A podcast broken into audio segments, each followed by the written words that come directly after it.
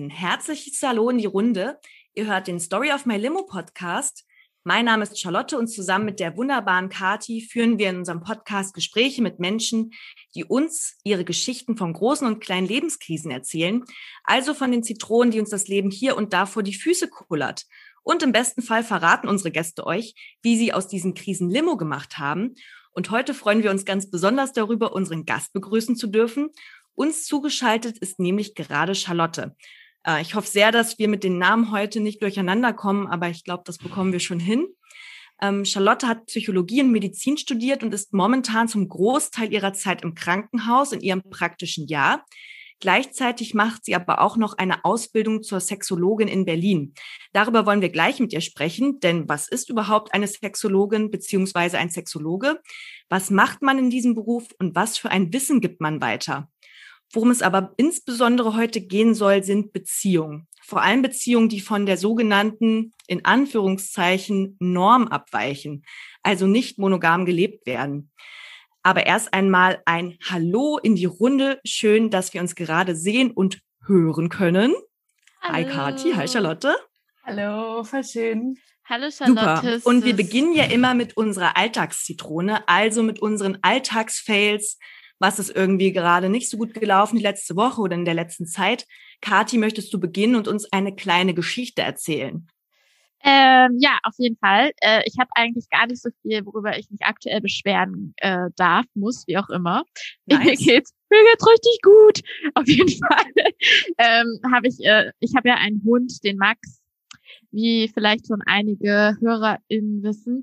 Und ähm, ich war, heute ist es tatsächlich passiert, heute mit ihm spazieren und immer wenn ich mit ihm spazieren gehe, ähm, dann hau ich mir so Musik auf die Ohren und höre so den den neuesten Pop und denke mir so, yo, Kathi, du weißt, was die Kids hören. Du bist mm. jung geblieben und so. ähm, und ich, hier in meiner Gegend ist es ja meistens sehr, sehr ruhig. Ich wohne ja zwar schon noch in Berlin, aber außerhalb des Rings. Ähm, und es gibt so eine, so eine kleine Runde, Charlotte, die kennst du auch, so zwischen so Einfamilienhäusern. Oh ja, die Hindurch. Und äh, das ist fast so ein bisschen wie so ein Landweg, weil der nicht mal, ähm, na, wie sagt man, befestigt ist, hier asphaltiert ist, genau. Ja. Und da ist halt einfach so um die Mittagszeit nie was los und ich war einfach so gut gelaunt und habe ähm, dann mein Pop gehört und naja, und manchmal lasse ich mich dann dazu hinreißen, mitzusingen. Schlecht und falsch, aber mhm. sehr leidenschaftlich. Und das heißt, ich habe ähm, mich Justin Bieber hingegeben und ähm, den hier Peaches gesungen. Also dieses, äh, kennt ihr das? Dieses I got my peaches out in Georgia. Oh yeah, shit. I got my weed from California. That's that shit. Jetzt kenn ich's. Yo und war so, wuhuhu. also so mit Weed und Co. Das ist ja voll mein Ding und also nicht. Und ähm, naja, dachte mir halt, so, ich bin hier alleine, ich habe hier eine gute Zeit mit mir und meinem Hund und äh, dann wirklich um die Ecke ist da natürlich so ein Typ am Mülleimer, guckt mich sehr belustigt an und ähm, ja, ich habe, ich glaube, ich habe ihn ganz gut unterhalten. Es war mir peinlich des Todes, weil da sonst nie jemand ist. Äh, aber diesmal, wenn ich natürlich gerade Justin Bieber singe, ist da jemand, kommt da jemand um die Ecke. Aber hey, wir haben uns dann hey, beide, that's me. ja, wir haben uns dann beide verschmitzt angegrinst. Und äh, ich bin dann weiter meines Weges gezogen mit leicht errötetem Kopf. Aber ansonsten alles schick. Wie sieht's bei euch aus? Charlotte, bei dir? Oh, bei mir war äh, was ein bisschen nervig war jetzt gerade, ist, dass ich, ich hatte so eine Einführung in Arbeitssicherheit und ähm, ganz am Ende der, das war schon vor über, es ist schon echt länger her leider, also vor fünf Wochen oder so. Und ähm, dann ganz am Ende des Vortrags, ich musste mega aufs Klo und deswegen bin ich dann halt rausgegangen und habe anderen Leuten gesagt, bitte lasst für mich unterschreiben, weil ich dachte, es ist halt voll unhöflich, wenn ich kurz vorher aufs Klo gehe. ja. so, und dann habe ich halt gewartet, bis er fertig gesprochen hat, geh aufs Klo, sag noch den anderen Leuten, ja bitte, dass ihr unter, äh, also könnt ihr das, könnt ihr halt nicht nur die Unterschrift für euch, sondern halt auch für mich vielleicht. So. Hm? Mhm. Und ich war ja auch da. Und irgendwie hat es nicht geklappt. Und jetzt ist der halt immer nur am Mittwoch da. Und dann versuche ich den halt seit Wochen zu kontaktieren und ich brauche diese blöde Unterschrift. Und jetzt habe ich ihn heute halt kontaktiert und dann sagt er zu mir, nö, er erinnert sich nicht. nö, da bist also, du. Alles. Und ich war so, was? Dein Ernst? Und das ist halt so nervig, weil ich halt seit Wochen versuche, diesen Mann zu kontaktieren. Und es war halt auch keine coole Stunde meines Lebens. Also du sitzt dann da, es ist schon sinnvoll, es ist wichtig, ist mir schon klar. Aber ich habe ja alle Nummern schon abfotografiert, wenn es brennt, wenn irgendwas ist. So, also ja, ja brennt, hallo, da, und hier dann erzählte der irgendwas über Arbeitssicherheit und so. Und also es ist halt, ja, cool. Und das heißt, ich kann mich halt jetzt nochmal, und jetzt muss ich irgendwie gucken, wie ich halt diese Stunde irgendwie nachholen kann. Und das ist halt, ich muss das nacharbeiten. Das ist halt auch nice an der Sache. also, Charlotte, wie sieht denn das bei dir aus, die Woche mit deinem? Meine, meine Alltagszitrone. Ich hatte auch eine richtig gute Woche. Ich habe ähm, gerade Besuch von einer Freundin und wir Mhm, haben uns äh, die letzten anderthalb Tage Konstanz angeschaut. Und äh, es gab nur eine Situation, genau, einmal habe ich mich, es hat geregnet, einmal habe ich mich mit dem Fahrrad fast äh, hingelegt. Das ist natürlich immer witzig. Aber das eigentlich Schöne war, wir sind durch den Stadtpark gegangen. Und es gibt ähm, in Konstanz, in dem einen Stadtpark, gibt's auch so ein Gehege, wo auch so, so Wellensittiche drin sind und Papageien und sowas. Wir sind so lang gegangen und auf einmal, ich dachte so, Alter, wir werden gecatcalled, finde ich nicht in Ordnung, was? aber Und dann war das aber der Graupapagei. Der hat Geil. uns hinterhergepfiffen. Und da war dann natürlich so, oh, voll süß. Wenn es ein Graupapagei macht, ist es natürlich in Ordnung. ja. Und da sind wir hin und haben bestimmt eine Viertelstunde uns versucht, mit dem zu unterhalten. Das war mega lustig. Bis uns dann irgendwann aufgefallen ist, dass wir halt wirklich angefangen haben, den anzukläffen, weil der konnte auch Hundegeräusche nachmachen. Der konnte richtig bellen. Das war sehr, sehr lustig. Habe ich richtig Dann ihr geliebt. ihn angebellt. Ich, ich habe ihn angebellt und Anne dann auch. Und dann waren wir so. Brr, brr, brr. Und dann hat er uns so angeguckt, gewartet und dann hat er zurückgebellt. Das war so süß. Ja. Aber wie habt ihr das rausgefunden mit den äh, intuitiv Hundegebell? Nee, er hat irgendwann einfach gebellt. Ach so, und dann habt ihr Er hat irgendwann einfach es kann. gebellt und dann haben wir zurückgebellt. Und irgendwann ist uns aufgefallen, dass wir gerade mit einem Graupapagei um die Wette bellen. Und dann war es so, Irgendwann okay. wart ihr beim Deep Talk, oder wie? Dann, genau, dann sind wir schon angekommen. Und dann irgendwann so, okay, wir gehen mal weiter, es wird komisch. Aber es war schön. Ich wurde von einem Graupapagei gecatcalled. Mhm. My life. Ja, aber jetzt kommen wir zum eigentlichen Thema. Charlotte, du hast äh, eine ganz, ganz spannende Biografie. Möchtest du uns erstmal ein kleines bisschen etwas über dich erzählen, vor allem äh, auf deinen Beruf bezogen, was wir uns unter einer äh, Sexologin vorzustellen haben? Mhm. Ähm, ja, also ich glaube, was vor allem oder ich habe halt vor allem in den letzten Jahren super viel halt rund ums Thema Sexualität gemacht und das ist so der rote Faden oder den ich vermeintlich oder den ich angebe zu sehen. Mhm. Ähm, In deinem genau, und in meinem Leben. Ja. Und ähm, ja, also ich mir, also ich, ich bin, ich mag gerne Wissenschaft und deswegen kann ich mir auch gut vorstellen, halt ähm, nicht nur von anderen Leuten geprägt zu werden, jetzt rund um das Thema Sexualität oder auch andere zu prägen, sondern halt auch dazu zu forschen. Mhm. Und ähm, äh, genau, ich habe, ähm, ich habe, wie du ja schon gesagt hast, halt Psychologie und Medizin studiert und ähm, dann auch alle meine Praktika in dem Bereich gemacht. Mhm. ähm, und meine Doktorarbeit auch zum, also zum Thema Kindes, ähm, also Prävention von sexuellem Kindesmissbrauch und Pädophilie geschrieben. Mhm. Und ähm, ja, dann auch beschlossen, dass ich meinen, den Teil, den ich wählen kann im Studium, der so ein bisschen länger ist, auch ähm, in der Sexual- und Paartherapie mache und das in Göttingen. Und den chirurgischen Teil, der auch verpflichtend ist bei uns, den mache ich halt in, auf so einer Station für Transmenschen. Und es hat dann jetzt, ich, ich habe jetzt auch angefangen äh, zu arbeiten ähm, in der Online-Sexualberatung. Also es ist so eine Seite, die heißt Lilly. Ähm, und da sind halt viele Texte rund, also manche Texte sind ganz basic, so wie äh, bei, mit was kann ich mich anstecken beim Petting, also mit welchen sexuell übertragbaren Infektionen, aber auch wie sage ich einer Person, dass ich in sie verliebt bin. Und ähm, da dürfen alle Menschen kostenfrei Fragen hinstellen. Die meisten Mhm. Leute, die uns Fragen stellen, sind tatsächlich so zwischen 25 und 30. Oh, so Ah, alt? Das hätte ich jetzt gar nicht gedacht. Doch, ja, ich bin auch, also ist Krass. erstaunt, aber es ist irgendwie, es gibt ja auch immer viel zu lernen und ich, Ja. ich weiß, also irgendwie finde ich es voll sweet und äh, genau da bin ich auch eine Person, die halt dann die Texte schreibt, aber halt auch Fragen beantwortet. Ähm, wir sind kein Chat oder so, also das heißt, es, es wird nicht sofort beantwortet, sondern Ja. wir haben immer so ein äh, Fenster von so drei Tagen. Mhm. Ähm, genau.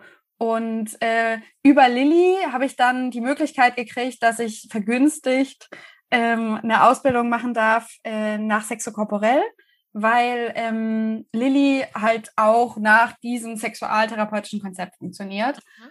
Und ähm, dann habe ich zugegriffen. Hm. Und äh, deswegen bin ich, ich jetzt in der Ausbildung noch als Sexologin, äh, also als klinische Sexologin. Ähm, genau, weil ja, ich sag vielleicht noch mal ein bisschen noch was dazu. Ähm, und zwar ähm, ist eigentlich Sexologin so der Begriff an sich, ist so ein bisschen wie Coach, so kann sich jede Person nennen, mhm. ähm, die irgendwas mit, ja genau, mit vielleicht mit Sex irgendwie, äh, also sich damit auseinandergesetzt hat. hat oder. Ja, okay, Spaß. das weiß ich nicht. Aber Im halt, Optimalfall. Ja. Ähm, die sich damit auskennt. Ähm, ja. Und dann gibt's aber halt auch noch den Begriff der klinischen Sexologin. Okay. Und ähm, das sind halt Menschen, die äh, das ist dann geschützter und mhm. in Deutschland gibt's dann halt unterschiedliche so Gesellschaften für deutsche Sexualforschung oder halt Unikliniken und da kannst du dann halt bestimmte Fortbildungen machen und diese Leute haben dann halt auch einen Hintergrund, der, also Uni, irgendwann mal eine Uni-Ausbildung gemacht. Okay. Was aber ja nicht, also was dann Leute tatsächlich machen äh, in ihrem Kämmerchen, ist ja auch nochmal ganz, ganz unterschiedlich ja. und auch teilweise gar nicht äh, geschützt. Und, geschützt und halt ja. auch ähm, total abhängig davon, was sie jetzt alles gelernt haben, was sie, äh, keine Ahnung, ob sie vielleicht noch ganz viel, was so ihr Methodenkoffer ist. Und der okay. ist ja ganz unterschiedlich von Person ja. zu Person. Und mhm. meiner ist halt sehr akademisch bisher, weil ich jetzt irgendwie die letzten zehn Jahre an der Uni rumhing. Mhm. Ähm, und jetzt versuche ich so ein bisschen, ich habe so das Gefühl, dass ich dem Körper dem Platz, den er braucht oder den er irgendwie eigentlich auch haben sollte in der Sexualarbeit jetzt erst so richtig geben kann, weil ich, weil die, also die therapeutische Ausbildung, die ich mache, die ist halt sehr, sehr körperbasiert. Und ähm, genau, das ist ganz cool, jetzt so diese Mischung zu haben, dass ich halt so eigentlich aus was ganz Verschulten komme irgendwie und äh, ganz viel gelernt habe über, wie äh, werden Kinder überhaupt auf die Welt gebracht und, und mhm. diese ganzen Sachen. Also halt Medizin studiert habe und jetzt halt da so äh, mit vielen Leuten bin, die irgendwie eine tantrische Ausbildung haben oder mhm. ähm, ja, mehr ja, cool. so aus, aus der Körperecke kommen. Ja, ähm, praktizierend. Hast du denn, hast du denn schon, also wann hast du denn für dich entdeckt, dass dich äh, das Thema Sexualität irgendwie besonders reizt? Weil, weil du vorhin meintest, das hat sich so wie so ein roter Faden durch deine Vita ähm, gezogen. Mich würde das schon interessieren, warum gerade das dann irgendwie so viel Raum eingenommen hat in deinem Leben oder Raum einnimmt voll, ist eine voll gute ähm, Frage.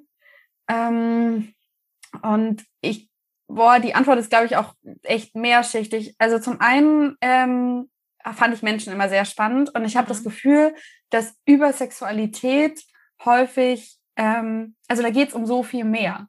Da geht es mhm. irgendwie um äh, Rollenvor ähm, Rollenvorstellungen und um Geschlecht und um ähm, wie will ich mein Leben überhaupt leben, aber halt auch um Körper und um Wahrnehmung und um äh, Politik und um Rechte mhm. und äh, um Diskriminierung. Und ähm, ich hatte so das Gefühl, ähm, das ist voll der schöne, die schöne Art, einen intimen Zugang zu Menschen zu bekommen. Also sich einfach wirklich um Dinge, also über Dinge auszutauschen, die bewegend sind und die ähm, ja, wo es um was geht. So, ich glaube, das ist häufig bei tabuisierten Themen so, dass wenn du dich traust, so reinzugehen, so auch irgendwie auch bei Tod oder wenn es um Geld geht, ist das manchmal auch so, habe ich das Gefühl, dass du halt, mhm. wenn du wirklich ehrlich darüber redest, du das öffnet, das ist so wie so eine ähm, ja, ich weiß gerade gar nicht, wie so ein Krater, der sich öffnet, aber im ja. positiven Sinne. Also und ähm, das fand ich super spannend immer und ich habe einfach glaube ich, sehr, sehr viel lernen dürfen von vielen Leuten so rund um den Bereich und dann gleichzeitig aber auch das Gefühl gehabt, ähm, so wie ich aufgewachsen bin, ähm, ich hab, bin sehr schlecht sexual, also ich hatte sehr, sehr schlechte Sexualaufklärung mhm. und ähm, bin dann über ein Ehrenamt so ein bisschen äh, in die Sexualaufklärung gekommen. Mhm. Äh, und zwar, und das habe ich jahrelang gemacht, ähm, Sexualaufklärung an Schulen. Und ich habe da so viel selber gelernt. Und ähm, dann irgendwann und auch immer wieder Neues gelernt und mir also viele Dinge, Konzepte selber ganz anders nochmal betrachten können. Und ähm, dann kam der Wunsch auch auf, anderen auch nochmal was zurückzugeben vielleicht auch oder auch darüber weiter im Gespräch zu bleiben, weil ich das Gefühl habe, dass es so für mich ein Feld, wo ich den ganzen Tag mit verbringen könnte. Also es ja. gibt halt, weil es auch so divers ist. Ähm, es gibt Voll. nichts anderes, was mich so sehr fasziniert. Ja. Schön, Aktuell. ja, okay, aber voll schön, dass du das gefunden hast für dich. Ja. Also, ja. Ich glaube, das ist auch ein großes Glück. Okay. Voll, voll. Also und ähm, nur also da, da diesbezüglich, ich hatte auch das Gefühl, ähm, äh, als ich dann klar hatte, war das dann auch nochmal so voll der Prozess zu sagen, okay, das ist es jetzt, weil das gibt es ja eigentlich gar nicht in der Medizin. Also das mhm. kennen ja auch alle. Ähm, du gehst, ähm, du wirst zwar ärztlich behandelt, aber nie fragt dich, also manchmal wirst du gefragt, so, ja, und wie leben sie eigentlich? Aber das ist ja auch nochmal was anderes wie, ähm, ja. äh, wie, also die Sexualität, Selten. obwohl es eigentlich zur Gesundheit dazugehört, wird es ja nicht abgedeckt. Ähm, so richtig. Und auch im gynäkologischen Setting irgendwie häufig nicht so. Mhm. Ähm, also das kennen wir ja jetzt alle. Ähm, und äh, das war auch schwierig, dann das nochmal festzustellen und zu sagen, okay, ich mache keine Fachärztinnenausbildung, sondern mein Weg ist doch ein anderer. Aber jetzt habe ich es ja. Ja, voll spannend. Ich finde das auch äh, witzig, wie du das gerade erzählt hast, weil genauso haben wir uns auch quasi ja kennengelernt. Also wir äh, waren auf einer gemeinsamen Exkursion in Israel und äh, auf einer längeren Busfahrt haben wir uns ja genau über das Thema unterhalten, weswegen ich jetzt eben auch an dich dachte bei dem Thema ähm, Beziehungen, ich nenne es jetzt mal romantische Beziehungen, miteinander leben mit einem Partner, Partnerin oder mehreren, auch ein bisschen abseits von, ich sage jetzt eben mal dem Standard monogam. Ähm, du hast uns eine Geschichte mitgebracht, Charlotte. Und mich würde jetzt sehr interessieren, äh, was in dieser Geschichte vorkommt. Kathi und ich wissen nicht, was da gleich passieren wird. Deswegen sind wir auch sehr gespannt. Es ist eine kleine, eine kleine Kinderüberraschungseier-Folge, weil wir auch ähm, wir diesmal sozusagen mit Neuem konfrontiert werden und äh, dann hinterher eher die Fragen stellen. Cool. Ja, dann lege ich einfach los. Und zwar mhm. ist es die Geschichte von Alex und Manu. Als ähm, sie sich treffen, ist Alex noch mit einer anderen Person zusammen und nimmt dann Monate später zufällig Kontakt ähm, auf mit Manu. Und die beiden gehen auf ein Date und kurz darauf merkt Alex aber, ey, ich hänge noch zu sehr an der alten Beziehung emotional und das ist nicht abgeschlossen. Mhm. Und Alex gesteht das Manu. Und das kennt ihr vielleicht auch, ähm, oder die Zuhörenden kennen das vielleicht, ähm, dass nur weil du dich trennst, sind die Gefühle für die andere Person, mit der du zuvor davor zusammen warst, ja nicht auf einmal weg. Mhm. Und das ist, glaube ich, noch mal krasser, wenn so externe Faktoren irgendwie reinspielen, wie eine Fernbeziehung. Mhm. Ähm, genau. Und so war es halt auch bei Alex. Mhm. Ähm, dann die Erkenntnis, eh nee, ich, ich fühle noch was für die Person, mit der ich dazu, davor zusammen war. Mhm. Genau. Und ähm, spannend fand ich, dass Manu zwar vorher noch nie in einer Beziehung war, aber sich mega viele Gedanken gemacht hatte über Beziehungen und ähm, schon auch natürlich viel mitgekriegt haben, andere Leute, die zusammengekommen sind und wieder sich trennen und was auch immer. Und ähm, Manu konnte mega gut nachvollziehen, dass es ähm, nicht zwischen den beiden der Grund dafür ist, dass Alex noch an der alten Beziehung hängt, sondern dass es einfach was zwischen Alex und der alten Beziehung ist. Ja. Und Manu war da einfach mega akzeptierend. Mhm. Im Gegensatz dazu war Alex schon in mehreren längeren Beziehungen und hat da aber halt nie erlebt, dass in so einer Situation die andere Person nicht eingeschnappt ist und sagt, mhm. so, hey, spinnst du? Und dann komm doch mit deiner, mit der anderen Person wieder zusammen. Was willst du? Ja. Ähm, genau. Das ist so der Beginn der Beziehung von den beiden. Mhm. Und der, dieser Beginn ist halt auch der Grund dafür, dass gleich von Anfang an so große Fragen nach Exklusivität und nach Vereinbarkeit von Gefühlen für andere Personen außerhalb der Beziehung auf dem Tisch waren. Mhm. Krass.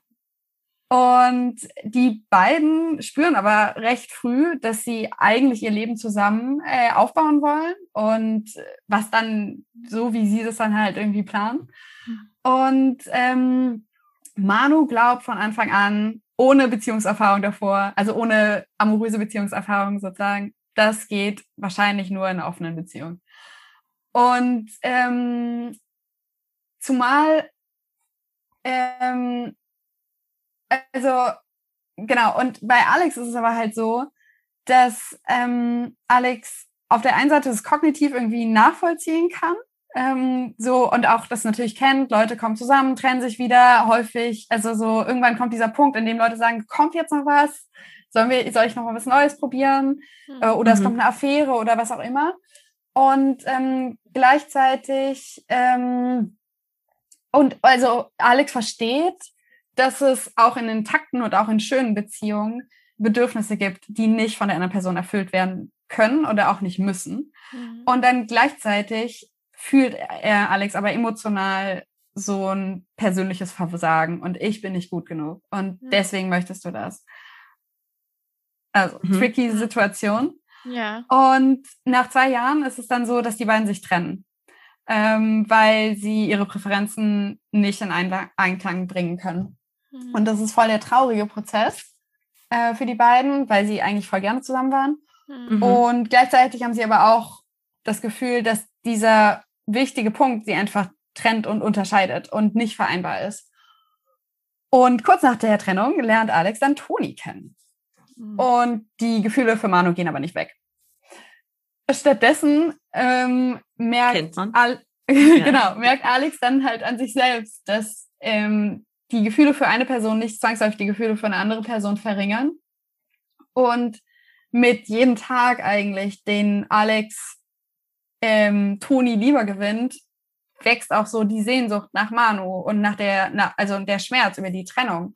Mhm. Und ähm, daraufhin beschließt Alex dann, äh, dann okay, ich habe es gemerkt, irgendwie meine Gefühle für Toni lassen die Gefühle für Alex nicht verschwinden. Ich möchte das ausprobieren mit der offenen Beziehung. Das geht nur mit, ähm, das geht nur mit Manu und Manu und Alex kommen wieder zusammen. Und jetzt gibt es ja auch noch Toni. Und Toni kann sich mit der Idee von so einer offenen Beziehung jetzt nicht so anfreunden.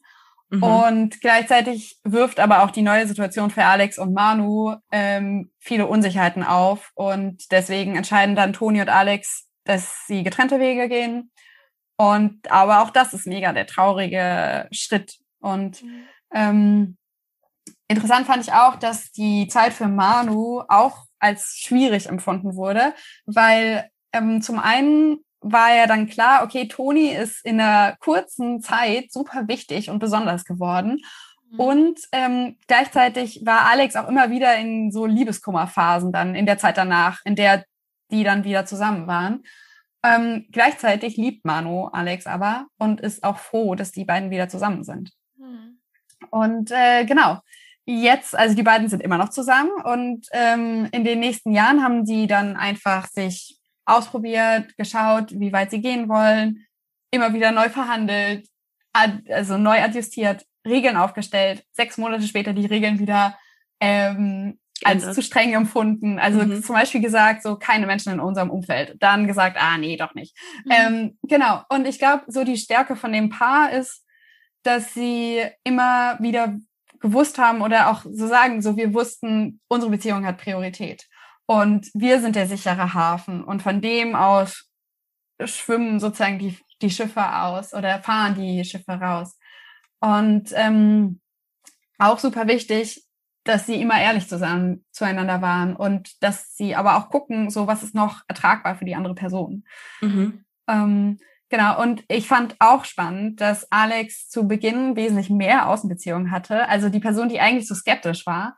Und ähm, ich glaube, ähm, also, also genau, die Person, die sich irgendwie stärker im Selbstwert verletzt gefühlt hat durch diese ganze Konstellation. Und ähm, vielleicht hat es damit zu tun, dass es bei Außenkontakten und Sexualität mit anderen häufig gar nicht um den Sex selber geht, sondern eher um Begehren und irgendwie Begehren nach Aufmerksamkeit, Begehren, sich besonders zu fühlen, Begehren, sich wichtig zu fühlen, was ja auch, auch ein Grund sein kann, zum Beispiel, warum Leute, die zufrieden sind, äh, Außenbeziehungen haben und mhm. die eigentliche Beziehung aber unbedingt halten wollen. Mhm. Und ähm, genau, und ich so wie, also ich glaube, Aman und Alex haben dann einfach irgendwie gelernt, jede Beziehung ist unterschiedlich und wir gestalten sie so, wie wir möchten. Und ihnen war auch immer voll wichtig, dass wenn eine sexuelle Komponente mit anderen Leuten reinkommt, dass sie dann Rücksicht auf die Bedürfnisse von eigentlich allen nehmen. mhm. und ähm, auch auf die Unsicherheiten und Ängste der anderen Leute. Und ähm, ja, und dass ihnen das auch wichtig ist, wenn andere Leute das mit ihnen machen. Das ist auch, glaube ich, ein Unterschied zu anderen jetzt nicht monogamen Beziehungen, weil es gibt auch Leute, die sind zum Beispiel nicht monogam und eher so anarcho-monogam und äh, alle dürfen so äh, oder sehr, sehr unterschiedlich, immer von Fall zu Fall, aber eher prinzipiell so, okay, äh, wir achten zwar aufeinander, aber prinzipiell hast du das Recht, alles Mögliche zu machen. Und ich glaube, ja. da in dem Fall ist es halt eher so schon ein festes Konstrukt, was sich nach außen bewegt, mhm. immer mal wieder. Mhm. Und ähm, äh, was ich auch spannend fand, ist noch so die Frage nach der Zukunft. Ähm, damit würde ich dann die Geschichte auch schon abschließen. Ja. Und zwar habe ich gefragt, so, ja, ähm, wie seht ihr euch? Oder was, ähm, ja, was bleibt, denkt ihr, bleibt zusammen oder was, was passiert hier? Alex und, und Manu. Ähm, genau, Richtig? Alex und Manu, ja. ja.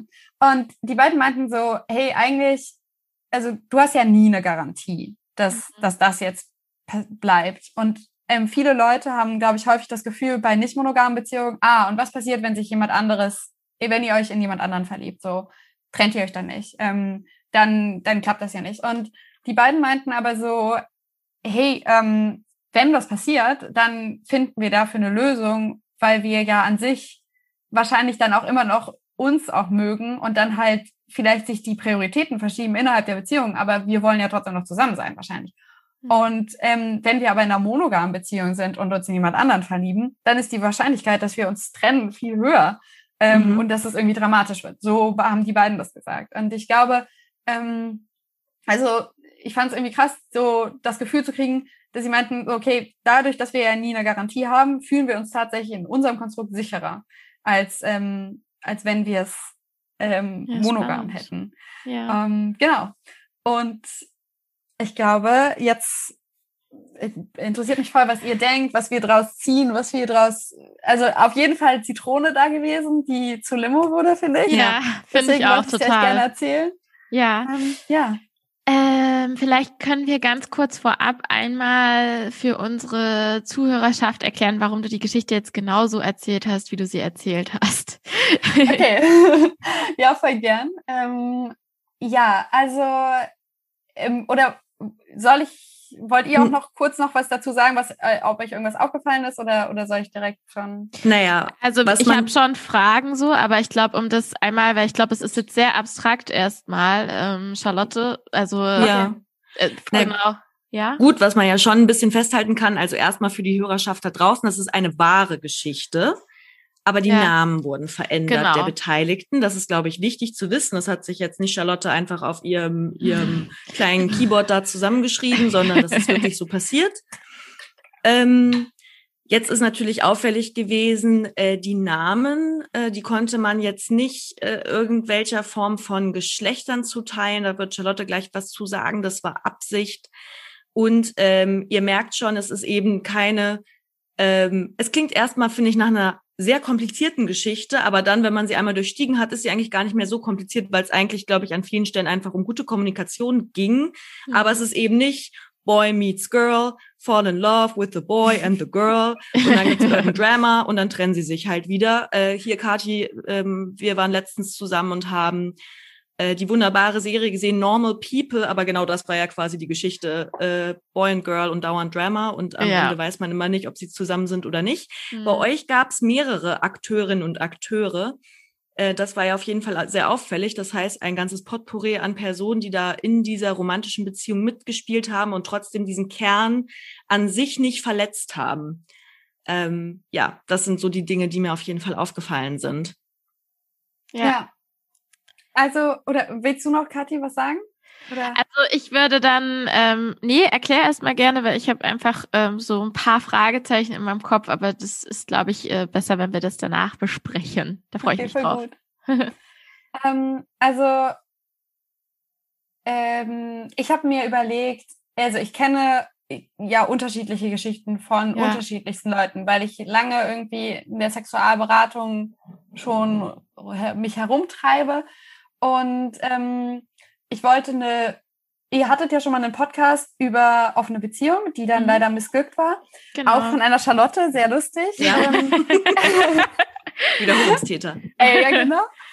Und ich dachte mir so, ähm, als du, als du Charlotte mich angefragt hast ähm, und auch gefragt hast, ja, irgendwie möchtest du was erzählen über Beziehungen und ähm, dachte ich so, okay, es wäre irgendwie cool, nochmal eine von tausenden, ähm, ähm, ja genau, Geschichten über einer nicht monogamen Beziehung zu erzählen und dann ähm, auch nochmal darauf hinzuweisen, okay, und es kann auch klappen, muss nicht, aber kann. Mhm. Und ähm, mir war wichtig, ähm, ja, also zum einen finde ich die Idee spannend, äh, des, also Namen zu verwenden, die a priori keinem Geschlecht zugeordnet werden können. Also Toni, Manu und Alex sind ja einfach Menschen und es ist jetzt nicht klar irgendwie, wer hat welches Geschlecht. Und ich ja. finde, das ist auch gar nicht so wichtig in der Geschichte, weil es geht ja um Gefühle. Ja. Und ähm, es gibt ja keine weiblichen oder männlichen Gefühle, sondern einfach nur menschliche Gefühle. Und ähm, ich glaube, wir würden als Gesellschaft auch ein ganzes Stück nach vorne gehen, ähm, wenn wir uns mehr davon, also von diesem Konstrukt Geschlecht und auch vor allem binäres Geschlecht, äh, was ja sowieso, also sowieso konstruiert ist, aber genau davon zu befreien und äh, mehr zu überlegen, okay, ähm, wer macht eigentlich was und nicht, mhm. ist es ein Mädchen, was das jetzt macht oder ist das jetzt angepasst äh, oder angemessen und ähm, ich merke das ja auch bei mir selber, dass ich selber schnell immer dann mir überlege, so, okay, und wer hat jetzt welches Geschlecht? Und mich dann mhm. aber auch halt eher mit den Frauen zum Beispiel identifiziere, weil ich mich ja selber auch als Frau identifiziere.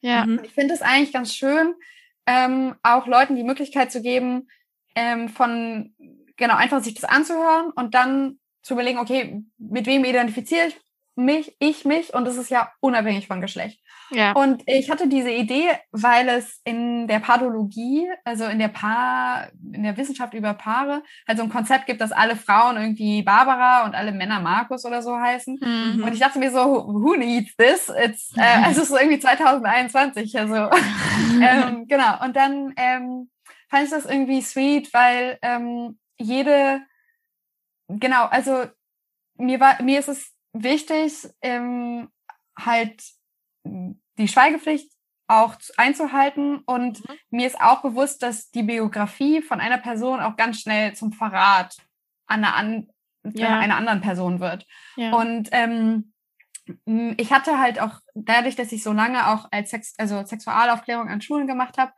da war es auch so, dass wir häufig persönliche Fragen zum Beispiel hatten mhm. und ähm, oder Fragen über andere Leute, die wir kannten und so. Und auch damals war es mir schon ganz wichtig, ähm, zu versuchen, genau die Privatsphäre von anderen Leuten zu, ähm, zu wahren und ja. die, die Entscheidung. Ja, ja. Finde ich sehr gut.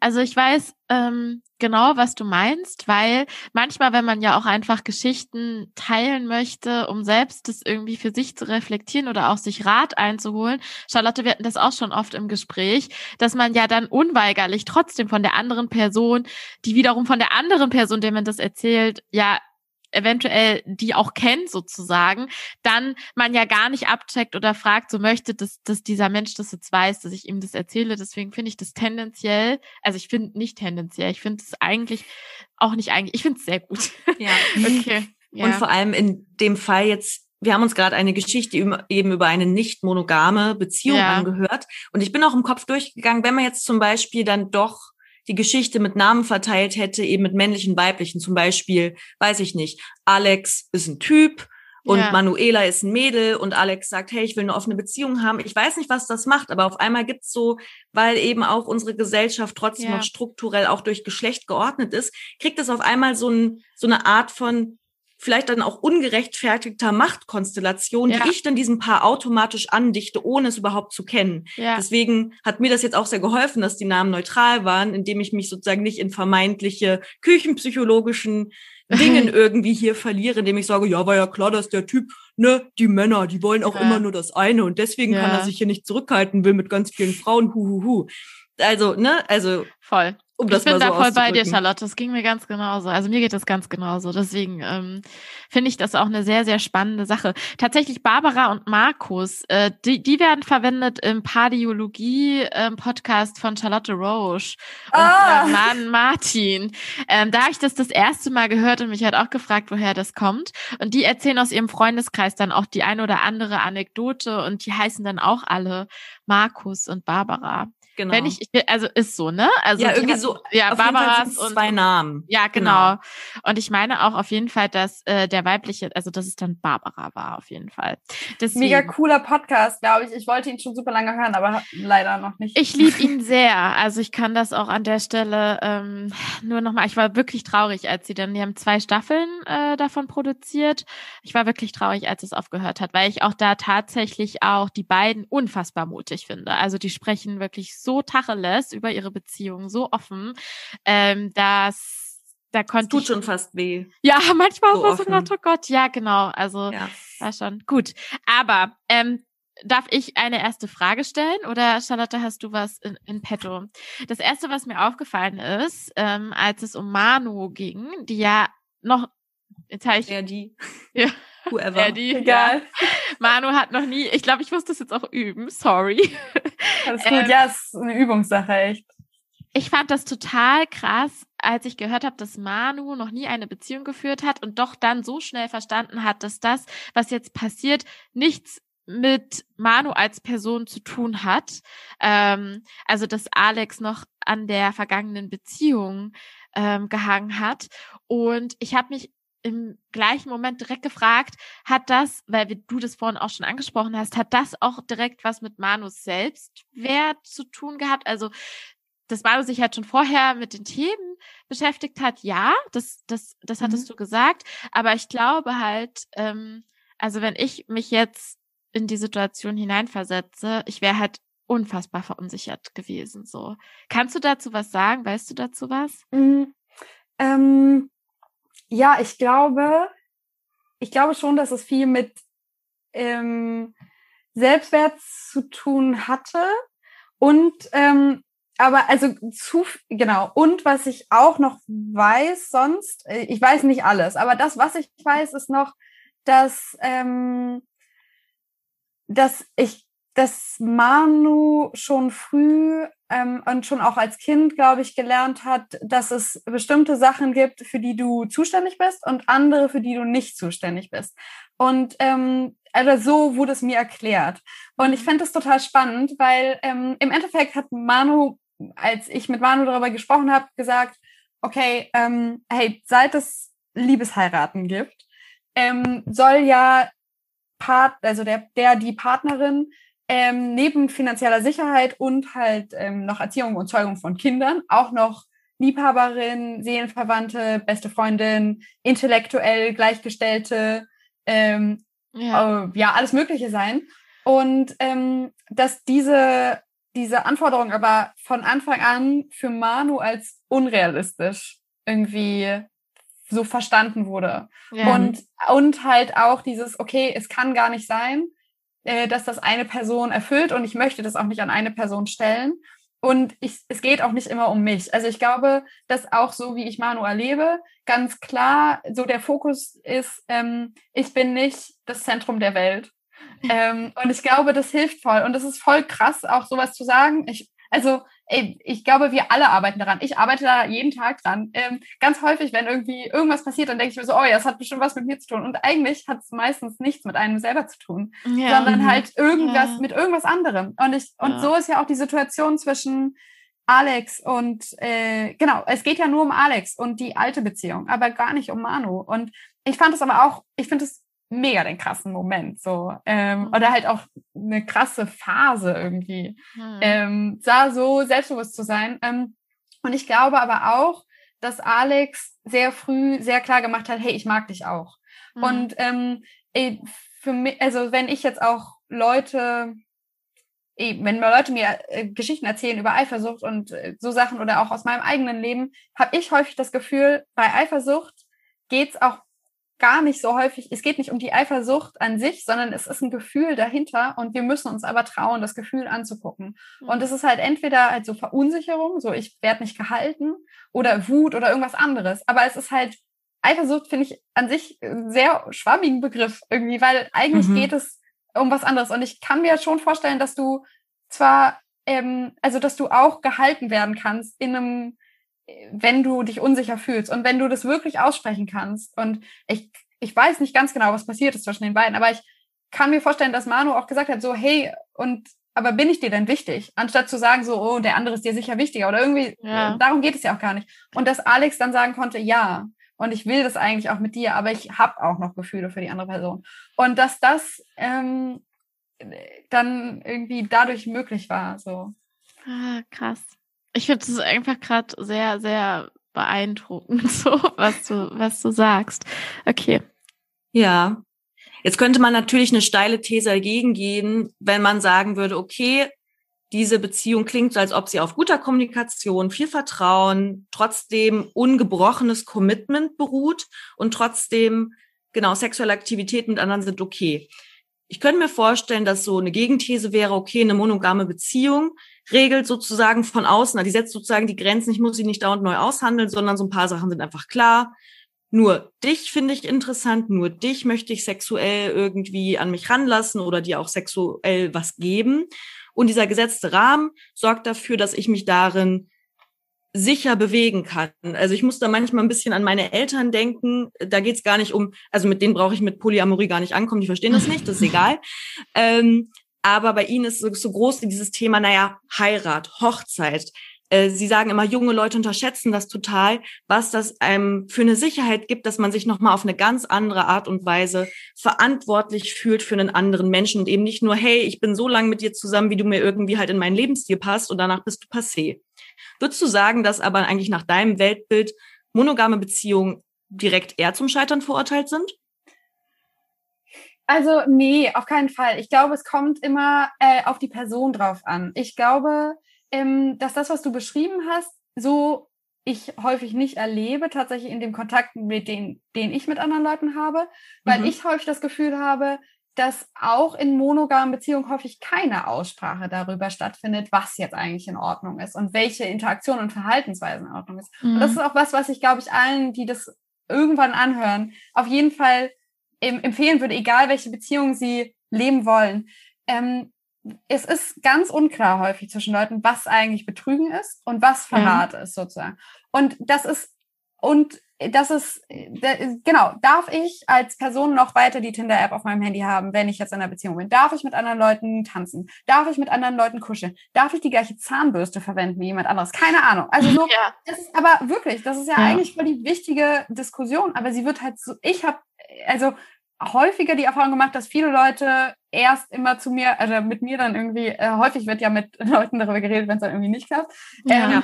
zu mir kommen und sagen so, ja, und, und dann kommt halt erstmal raus, die Leute hatten ganz unterschiedliche Vorstellungen davon, was jetzt in Ordnung ist. Und was auch interessant ist, finde ich, dass viele Leute gar nicht ehrlich sind mit dem eigenen Verhalten. Und das mhm. ähm, kennen auch alle. Ich glaube, alle möglich, sehr, sehr viele Leute haben schon ein bisschen flirty Nachrichten, mindestens ein bisschen flirty Nachrichten an andere. während sie in einer Beziehung waren, meinst du? Während sie in einer hm. Beziehung waren. Ja. Wenn sie, wenn sie wissen würden, äh, und sie sagen selber, wenn meine, mein significant other das sehen würde, wäre die Person verletzt. Und sie mhm. machen es. Und wenn sie das sehen würden bei dem significant other, dann wären sie auch verletzt. Und trotzdem machen sie es. Also wir, und das, ist, das heißt ja auch nicht jetzt, und sie sind deswegen böse oder so. Ey, gar nicht. Das will ich nicht sagen. Aber ich finde halt schon, es ist menschlich. Ist es menschlich, ja. aber es ist halt, und es passiert aber die ganze Zeit, dass die Leute, ähm, glaube ich, nicht wirklich sich überlegen oder sich selber mehr Freiraum zugestehen als der anderen Person und schneller mhm. verunsichert sind durch das Verhalten der anderen Person, als sie es durch ihr eigenes Verhalten sind. Vielleicht, weil sie, ich, ich könnte mir vorstellen, weil es auch wieder so ein, weil nicht wirklich darüber geredet wird, was ist eigentlich, was brauche ich, um gehalten zu werden in der Beziehung. Ja. Ja. Ähm, also, genau. Dafür muss man sich aber auch selbst gut kennen. Und ich habe also bei mir erfahrungsgemäß, ich wusste, also ich hätte das, glaube ich, so vor ein, zwei Jahren, vor drei Jahren nicht so richtig sagen können. Und ich weiß gar nicht, ob ich es jetzt, ähm, wenn ich mal wieder eine Beziehung führe, so ad hoc sagen könnte. Ich glaube, ich müsste mich dann schon intensiv nochmal damit auseinandersetzen. Also da sind so viele Herausforderungen, die ich da sehe, die aber bestimmt total lohnenswert sind, die zu meistern. So, das will ich mhm. jetzt gar nicht sagen. Aber ähm, um das irgendwie kommunizieren zu können, muss man sich ja als Menschen auch so halbwegs irgendwie sich mit sich selbst auseinandersetzen. Und ich frage mich halt immer so, okay, ähm, also der Trend geht ja aktuell hin zu mehr Achtsamkeit und Hu und wir sind so ein bisschen alle ein bisschen runtergefahren, weil drumherum ist so viel los und so. Finde ich auch toll, wenn man das gut macht, wenn das nicht irgendwie in Stress und ich muss jeden Morgen meine Yoga-Übungen machen und so weiter ähm, ausartet. Aber ich frage mich schon so ein bisschen, wann hat man im Alltag zwischen Job, Familie etc., Freundschaften so richtig die Zeit dafür, sich so intensiv dafür, also damit auseinanderzusetzen oder dann halt auch in der Partnerschaft. Hast du dafür irgendwie vielleicht sogar noch einen Tipp oder einen Ratschlag für für unsere Hörer. Ich fand es ganz süß, dass beim letzten Podcast die andere Charlotte ja tatsächlich gesagt hat, dass sie manche Leute kennt, die nicht monogame Beziehungen führen, die dann sagen, so, ich kann gar nicht äh, nebenher arbeiten. Ich glaube, da ist was dran. Stimmt, ja.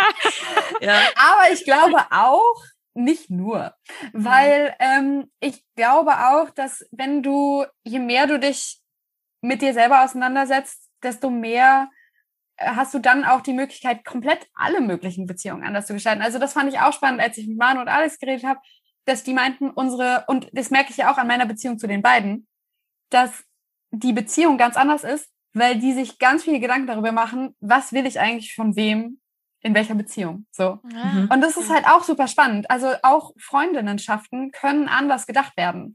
Und ähm, du kannst zum Beispiel viel näher vielleicht mit einer Person, mit der du befreundet bist, sein, wenn du genau weißt, so oder ich meine, das kann sich natürlich adjustieren, aber halt, wenn du ungefähr weißt, so, das ist der Weg oder halt nicht. Oder wenn du jemanden kennenlernst und du denkst so, ah, das ist eine coole Person, dann gibst du, gehst du eher auch vielleicht rein. Also mein Eindruck ist, dass häufig Leute, die sich gut kennen, ob sie jetzt monogam oder nicht monogam leben, eher dann auch reingehen komplett und sagen, okay, ich finde dich interessant, muss jetzt nicht sexuell sein, ich finde dich interessant, ich habe Bock mit dir Zeit zu verbringen, hast du Zeit? Und ja. nicht so ein, ja, ich guck mal, ob das sich jetzt entwickelt und ob wir uns nochmal wiedersehen bei irgendeinem so Seminar. Gerade in Corona ist es ja auch unmöglich so ein bisschen. Wir müssen ja gezielt irgendwie auf Leute zugehen und sagen, hey, du bist toll, triff dich mit mir. Ja. Ähm, ja. Sei meine Freundin oder mein Freund. und je nachdem. Genau. Ähm, aber okay, also das beant beantwortet das deine Frage ungefähr? Nein. ungefähr, also vor allen Dingen. Klingt kompliziert. Ja, aber so, ja, also vor allem halt irgendwie, gerade wenn sich zwei Menschen in einer Partnerschaft, Partnerinnenschaft befinden, ähm, ja, gibt es da doch irgendwie vielleicht so, so Tools oder Skills, wo man dann halt irgendwie dran erinnert wird, so, oh, wir könnten irgendwie, keine Ahnung, dieses Wort Beziehungsarbeit leisten oder da bestimmte Dinge für uns rausfinden? Also ich finde ähm, ganz, oder ich habe die Erfahrung gemacht, dass viele Leute sehr gut fahren, wenn sie sich feste Termine setzen, um mhm. Dinge zu besprechen. Und ähm, dass das auch voll aufregend sein kann. Also so wie Date Night und dass du dann sagst zum Beispiel, und wir haben eine Stunde äh, den und den Talk. Und dann auch vielleicht ähm, sagen, okay, und so und so viel Themen maximal oder so und so viel Zeit maximal. Und es ist immer besser, man, du machst es überhaupt, als du machst es gar nicht. Äh, das mhm. ist auch noch eine Sache, glaube ich. Das ist häufig. Guter Punkt. Ähm, ja. ähm, ich habe zum Beispiel sehr viel gelesen als Kind, nicht mehr viel gelesen im Studium und jetzt lese ich sehr viel. Und ich habe halt im Studium immer nicht gelesen, weil ich irgendwie dachte so, oh, ich krieg's nicht hin und lala. Und dann habe ich angefangen, jeden Abend eine Seite, aber nicht mehr. Mhm. Und irgendwann liest du ja das Buch dann fertig. Und das hilft total, weil eine Seite, egal, egal ja. was ist, ich kann sie immer lesen. Und das gleiche beim Sport, das gleiche bei dem, also bei allem. Und, ja. und dann, dann sag doch, wir nehmen uns 15 Minuten. Heute. Oder halt eine halbe Stunde. Ja. Heute. Und wir fangen heute an, weil wenn nicht jetzt, wann dann? Mhm. Und ähm, ja, ich, so würde ich vorgehen, also feste Termine. Mhm. Ähm, und dann äh, gibt es super viele Tools online gefühlt.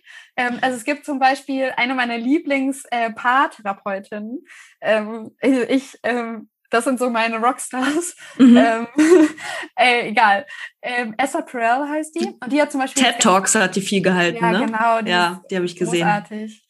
Ähm, Wie heißt sie? Ich habe es jetzt Esther, Esther Perel. Okay, ja. können wir ja auch nochmal in die Können Show wir auch nochmal in die Show Notes. Ja. ja. Die hat ganz neu so ein Spiel rausgebracht, ähm, was helfen soll, Gespräche anzustoßen zwischen zwei Menschen. Oh.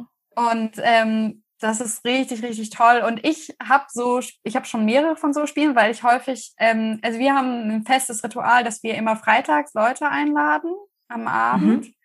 Ähm, und immer äh, unterschiedliche Leute, aber schon ist es so ein bisschen klar, es ist der Tag. Und es kommen auch immer Leute und es wird irgendwie für viele gekocht und irgendjemand ist immer da.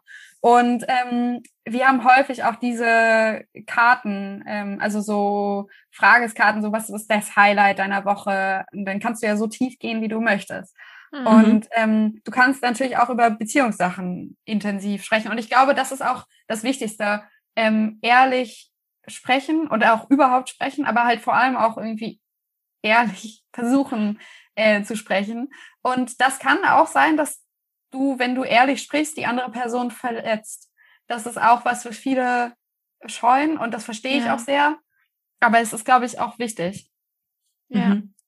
Ich glaube tatsächlich auch, das hatte ich irgendwie, keine Ahnung, den Gedanken hatte ich auch letztens, so dieses in zwischenmenschlichen Beziehungen wird man halt das passiert, dass man sich gegenseitig verletzt und man hat da immer, also ich habe davor auch immer wahnsinnige Angst gehabt und ich habe vor allen Dingen auch in meiner vergangenen Partnerschaft das Gefühl gehabt, dass da vieles so unausgesprochen blieb, weil wir so sehr Angst hatten, uns gegenseitig zu verletzen und das hat dann halt irgendwann so krass gebrodelt, dass es halt am Ende des Tages halt so komplett ausgebrochen ist. Ähm, deswegen finde ich das auch nochmal sehr wichtig, dass du das sagst, so. Also es ist irgendwie halt völlig normal, dass man sich gegenseitig halt auch mal wehtut, so. Voll, wir sind ja, ja. nicht die gleichen Personen. Also wenn ja. du mit dir selber zusammen wärst, dann würdest du dich vielleicht nicht verletzen, aber das bist du ja nicht. Du bist der Azug. wenn ich die Möglichkeit hätte. Ja. Bin ich ehrlich. Nein, okay. Spaß. Das ist schon ganz schön krass. Ich, ich glaube, weil, wie du wie man es halt sehen kann auch, ähm, oder ich fand mal ganz süß, dass eine Person hat mal zu mir gesagt, ähm, so ich bin mit mehreren Leuten ähm, mein ganzes, also ich jede Person hat so drei Beziehungen das Leben über und manchmal ist es die gleiche Person. Ähm, und das fand ich total schön. Und sich auch, genau, also ähm, du kannst ja immer, auch wenn ihr gerade, wenn du eine Krise hast, immer entscheiden, so machen wir weiter, sind, stehen wir neu auf, ähm, mhm. entscheiden wir uns für die Beziehung, aber dann wird es eine andere Beziehung sein. Und wollen ja. wir den Schritt gehen oder sagen wir, okay, nee. Und ihr habt die Optionen, aber ihr müsst euch ja auch entscheiden und auch ehrlich entscheiden. Und mhm. ich glaube, ähm, das fällt vielen Leuten echt schwer. Aber dafür sind dann zum Beispiel äh, auch Leute, dann kann man sich Unterstützung holen zum Beispiel. Ja. Aber ja. Das, das fand ich helfen. Ja, ich fand es spannend, weil du hast ja auch bei der Geschichte von Manu und Alex sehr deutlich gemacht, dass die Regeln aufgestellt haben. Die galten für ein halbes Jahr. Sie haben gemerkt, sie passen doch nicht so gut zu uns. Wir müssen mhm. die noch mal irgendwie anders justieren. Also es klang wirklich auch nach, sorry, man kann Beziehungen mit anderen Menschen, man kann die nicht in Stein meißeln. Das merkt man ja allein. Äh, in unserer letzten Folge haben wir uns über ähm, Vaterschaftsbeziehungen unterhalten. Und da ist mir im Erzählen bei mir selbst aufgefallen, dass ich natürlich jetzt eine ganz andere Beziehung zum Beispiel zu meinem Vater führe, als ich sie noch mit zwölf geführt habe. Ja. Aber wahrscheinlich ich auch noch mal in 20 Jahren wiederum eine andere Beziehung zu meinem Vater führen würde und trotzdem ja keines von diesen Szenarien, gut, das ist jetzt auch natürlich dann in dem Fall ein sehr, sehr enger, nahestehender Verwandter, aber da käme man ja nie auf die Idee zu sagen, ah, es hat sich jetzt so doll verändert. Ich glaube, jetzt bist du einfach nicht mehr mein Vater, weil es ist nicht mehr so wie mit zwölf. Das macht man ja nicht. Aber bei Beziehungen neigt man ja schnell dazu, dass wenn es nicht genauso ist wie am Anfang, wo man sich kennengelernt hat und wahnsinnig verknallt war und der Sex natürlich aufregend as fuck, ja. dass sobald diese Phase vorbei ist, oh, ist das eigentlich noch das, was ich will? Oh, ich weiß nicht. Vielleicht ist mit wem anders viel aufregender und dann trennt man sich. Deswegen spricht man ja auch oft, dass in unserer Generation äh, äh, sehr viele serielle Monogamistinnen und Monogamisten unterwegs sind, die wirklich von einer monogamen Beziehung eigentlich in die nächste springen, ohne sich eigentlich mal zu überlegen, wie will ich insgesamt eigentlich meine Beziehungen führen, eben nicht nur romantische. Charlotte, ich habe noch ein ganz kleines äh, Szenario für dich, dass ich dich, äh, das würde ich dir gerne vorstellen, im Blick darauf, dass du ja ähm, Sexualtherapeutin beziehungsweise Sexologin bist und zwar stell dir vor, ein Paar sitzt vor dir. Einer der beiden möchte unbedingt eine offene Beziehung führen, in dem Sinne, dass er oder sie gerne auch mit weiteren Menschen sexuell aktiv werden möchte. Allerdings keine auf anderen Ebenen intime Beziehung außerhalb von seiner beziehungsweise ihrer Kernpartnerschaft eingehen möchte. Aber der andere Part in der Beziehung kann sich das überhaupt nicht vorstellen und möchte unbedingt weiterhin eine monogame Beziehung führen. Was würdest du so einem Paar raten? Ich würde als erstes ähm, mich total für interessieren, was bedeutet denn, ähm, also wa was ist der Hintergrund von dem Sex haben wollen mit anderen Personen mhm. für die Person, die das möchte? Weil ähm, es gibt ich, es, ist, es gibt so eine super lustige Studie, ähm, die alleine 200 Gründe, warum Menschen Sex haben, auflistet. ähm, und natürlich musst du nicht immer alles kennen, aber so ein bisschen so eine Idee zu haben, worum geht es der anderen Person denn eigentlich, wäre ja total super. Und vielleicht löst sich ja dadurch. Ganz häufig habe ich das Gefühl, in der Paartherapie ist es eh so, dass nur das, weil Leute drüber reden, ist ihnen irgendwie schon geholfen. Ist super mhm. häufig so. Ähm, ja. Und das ist voll schön. Und es kann ja auch sein. Es kann ja sein, dass es ähm, ich weiß nicht, irgendeinen Aspekt gibt, den die Person sich wünscht und den die andere Person sich auch vorstellen könnte, aber die andere Person weiß gar nichts davon. Ähm, mhm. Oder der irgendwie anders realisierbar war. Das, es gibt ja tausend Möglichkeiten. Also das würde ich erstmal so ein bisschen abklären. Und dann würde ich aber auch ähm, versuchen zu verstehen, was bedeutet denn Sexualität für die andere Person? Warum, äh, woran, äh, wie fühlt sich das an? Was ist da, oder wa warum, woran, was ist der Grund dafür, dass die andere Person sagt, nein, auf keinen Fall? Ähm, mhm. Und ähm, das kann ja auch unterschiedlichste Gründe haben. Also irgendwie Angst vor sexuell übertragbaren Infektionen, das könnte man jetzt ganz leicht äh, lösen eigentlich, mhm. äh, indem einfach zum Beispiel ganz klar ist, zum Beispiel immer safer Sex ähm, oder ähm, Angst, dass die andere Person ein Kind kriegt mit einer anderen Person oder so. Das, also das könnten zum Beispiel Ängste sein und die mhm. könnten ja behoben werden. Oder aber ähm, für mich, äh, ja, also, ähm, und ich glaube, wenn erstmal das Gespräch dann darüber da ist, dann ähm, löst, also lösen sich viele Sachen auch. Und dann würde ich halt auch, äh, ist, ist glaube ich, super wichtig, auch sich zu überlegen, ähm, wenn ihr das macht ähm, und die eine Person äh, sich da, also oder in dem eigenen Selbstwert dadurch sich angegriffen fühlt und auch verletzt ist, was braucht die Person, um sich sicher zu fühlen? Und ich kenne da Geschichten von Leuten, die sagen, am nächsten Morgen rufe ich dich an. Ähm, mhm. Und das machen. Und äh, das vielleicht klingt das komisch, aber ich finde es eigentlich voll süß, sich, also genau, sich zu überlegen, was brauche ich, ähm, in, wenn ich mir vorstelle, das passiert und ähm, und inwieweit kann ich es dann vielleicht auch der anderen Person gönnen irgendwann? Also viele Leute, es ist ja auch ein Prozess, ähm, glaube ich, sich davon zu befreien, wie uns Eifersucht so antrainiert wird als Gesellschaft. Also ja. viele ja. Leute, also es wird ja auch sehr stilisiert an vielen Stellen. Häufig sagen Leute zum Beispiel zu dir, ja, aber wenn sie jetzt nicht eifersüchtig ist, dann mag sie dich vielleicht gar nicht so sehr. Oder es ist irgendwie schon fast normal an vielen Stellen, dass Leute so sich so aufregen und dann eine andere Person irgendwie schlecht reden. Und dabei geht es ja, wäre es eigentlich viel geschickter, eine Ich-Botschaft zu senden, zu sagen irgendwie so, mich verunsichert das, weil XY. Ja. Oder oder einfach, ich, ich brauche dich jetzt. Irgendwie, ich, mir ist es wichtig, dass du mich hältst. Und da gibt's ja tausend Möglichkeiten. Man, die könnten zum Beispiel sagen, die, er hat dann Sex oder sie, sie hat dann, sagen wir jetzt mal, sie ist die, die auf eine Beziehung will, sie hat dann Sex ähm, um fünf Uhr mit der anderen Person. Es geht ja auch nur um das Sexuelle oder so, sagen wir jetzt, ist ja in deinem Beispiel so. Und dann um sechs Uhr treffen die beiden sich ähm, äh, für ein Spa und danach gehen sie essen. Mhm. Und ähm, ich glaube auch, was ein, eine gute Idee ist, ist, häufig fragen Leute ähm, Fragen, die in so eine Richtung gehen wie, ist die andere Person besser als ich? Und äh, mhm. bist du der Vergleich so so der Vergleich und das ja. hilft aber ja auch gar nichts also sowas willst du ja mit dieser Information machen sondern ja. frag doch vielleicht eher so wenn dich das wirklich interessiert äh, also ich glaube zum einen viele Informationen tun einfach nur weh mhm. aber wenn es dich wirklich interessiert dann frag doch vielleicht eher frag dich doch oder frag deinen Partner, deine Partnerin, was ähm, hast du daraus mitgenommen? Was fandst du schön? Was war wichtig für dich? Mhm. Und ähm, eher dieses, die Erfahrung der anderen Personen zu erleben, das ist doch viel spannender, als sich mit einer anderen Person zu vergleichen, wo du immer an manchen Stellen schlechter sein wirst und in manchen Stellen wirst du besser sein und du wirst dich auf die Stellen konzentrieren, an denen du schlechter bist. Ja. Ähm, ja. Und dann wird es dir schlecht gehen und das muss ja gar nicht sein. Ja.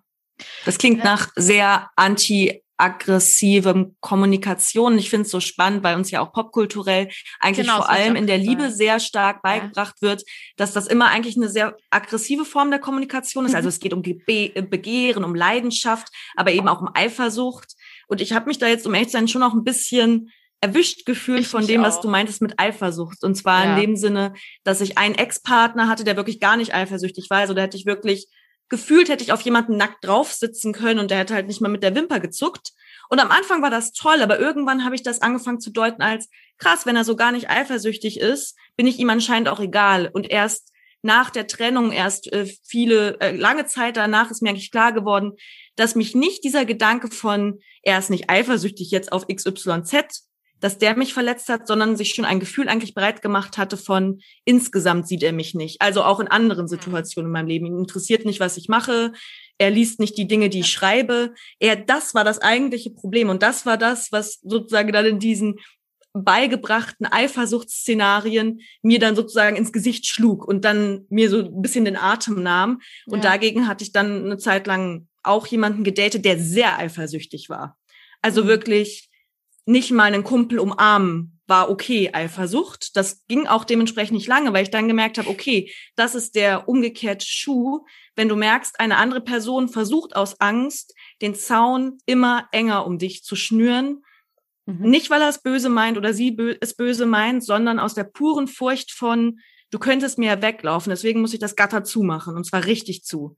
Mhm. Und dir Dinge verbieten. Und da hatte ich dann das krasse Gegenteil und habe dann daraus irgendwie gelernt, das kann es halt eigentlich auch nicht sein. Also man muss also da anders ja miteinander reden. Dann. Ja. Also so. Genau, und ich bin weggelaufen. Also über den Zaun genau, ich bin weggelaufen. Dann, ja.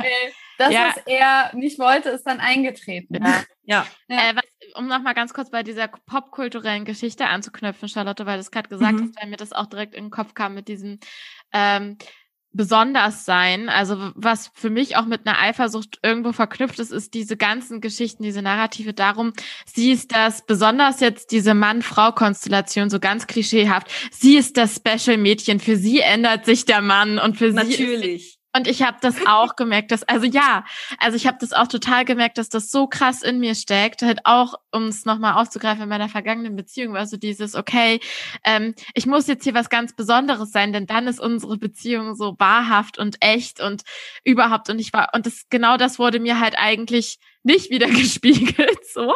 Und das hat mich unfassbar eifersüchtig gemacht. Also es hat dann wiederum aus mir einen Menschen gemacht, der super verunsichert war und mhm. daraus dann halt einfach eine Eifersucht entwickelt hat, die ich einfach so nie wieder, nie wieder spüren möchte, so. Ähm, und das finde ich halt auch so, so spannend. Ich hatte den Anspruch, ich muss jetzt für diesen Menschen der besonderste Mensch überhaupt sein. Also wie krass eigentlich. Also was für ein Anspruch.